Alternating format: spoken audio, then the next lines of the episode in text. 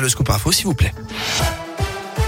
Et à la une de l'actualité, la SSE s'enfonce un peu plus dans la crise. Hier, les Verts se déplaçaient chez l'ennemi historique, l'Olympique lyonnais, pour un derby à obligatoirement gagné.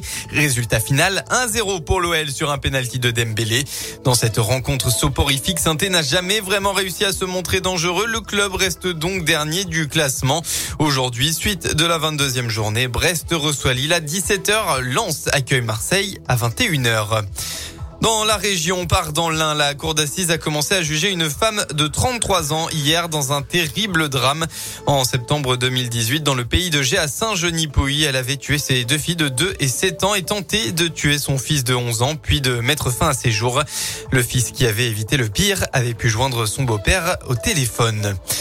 Ils étaient suspendus depuis le 20 décembre dernier en raison de la crise sanitaire. Les vols entre Clermont et Orly assurés par la compagnie Amelia reprendront lundi prochain. 11 rotations hebdomadaires, deux par jour du lundi au vendredi et une le dimanche. C'est déjà la troisième fois que la liaison abandonnée par Air France est stoppée puis relancée à cause de la crise sanitaire. Dans le reste de l'actu, la dernière étape a été validée hier. Le Conseil constitutionnel saisi par les oppositions qui ont dénoncé une atteinte aux libertés fondamentales a donné son feu vert euh, pour la plupart des dispositions du projet de loi instaurant le pass vaccinal pour remplacer le pass sanitaire.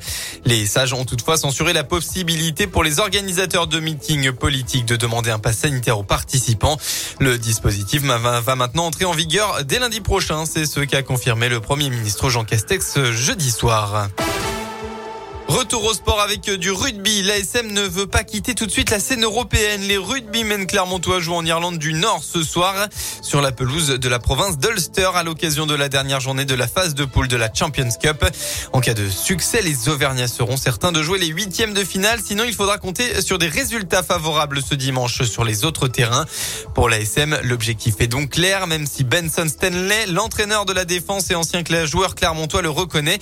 Avec l'ancienne formule de la compétition, son équipe n'aurait jamais pu espérer se qualifier. Pour nous, c'est toujours plus ou moins notre destin en main. Rien change. Il faut juste gagner ce match et c'est bon. Le fait qu'on a gagné le match contre Seoul nous a donné un objectif. On joue pour quelque chose. On joue pour, pour rester vivant dans cette compétition. C'est bizarre parce que perdre un match à la maison, non, c'est fini.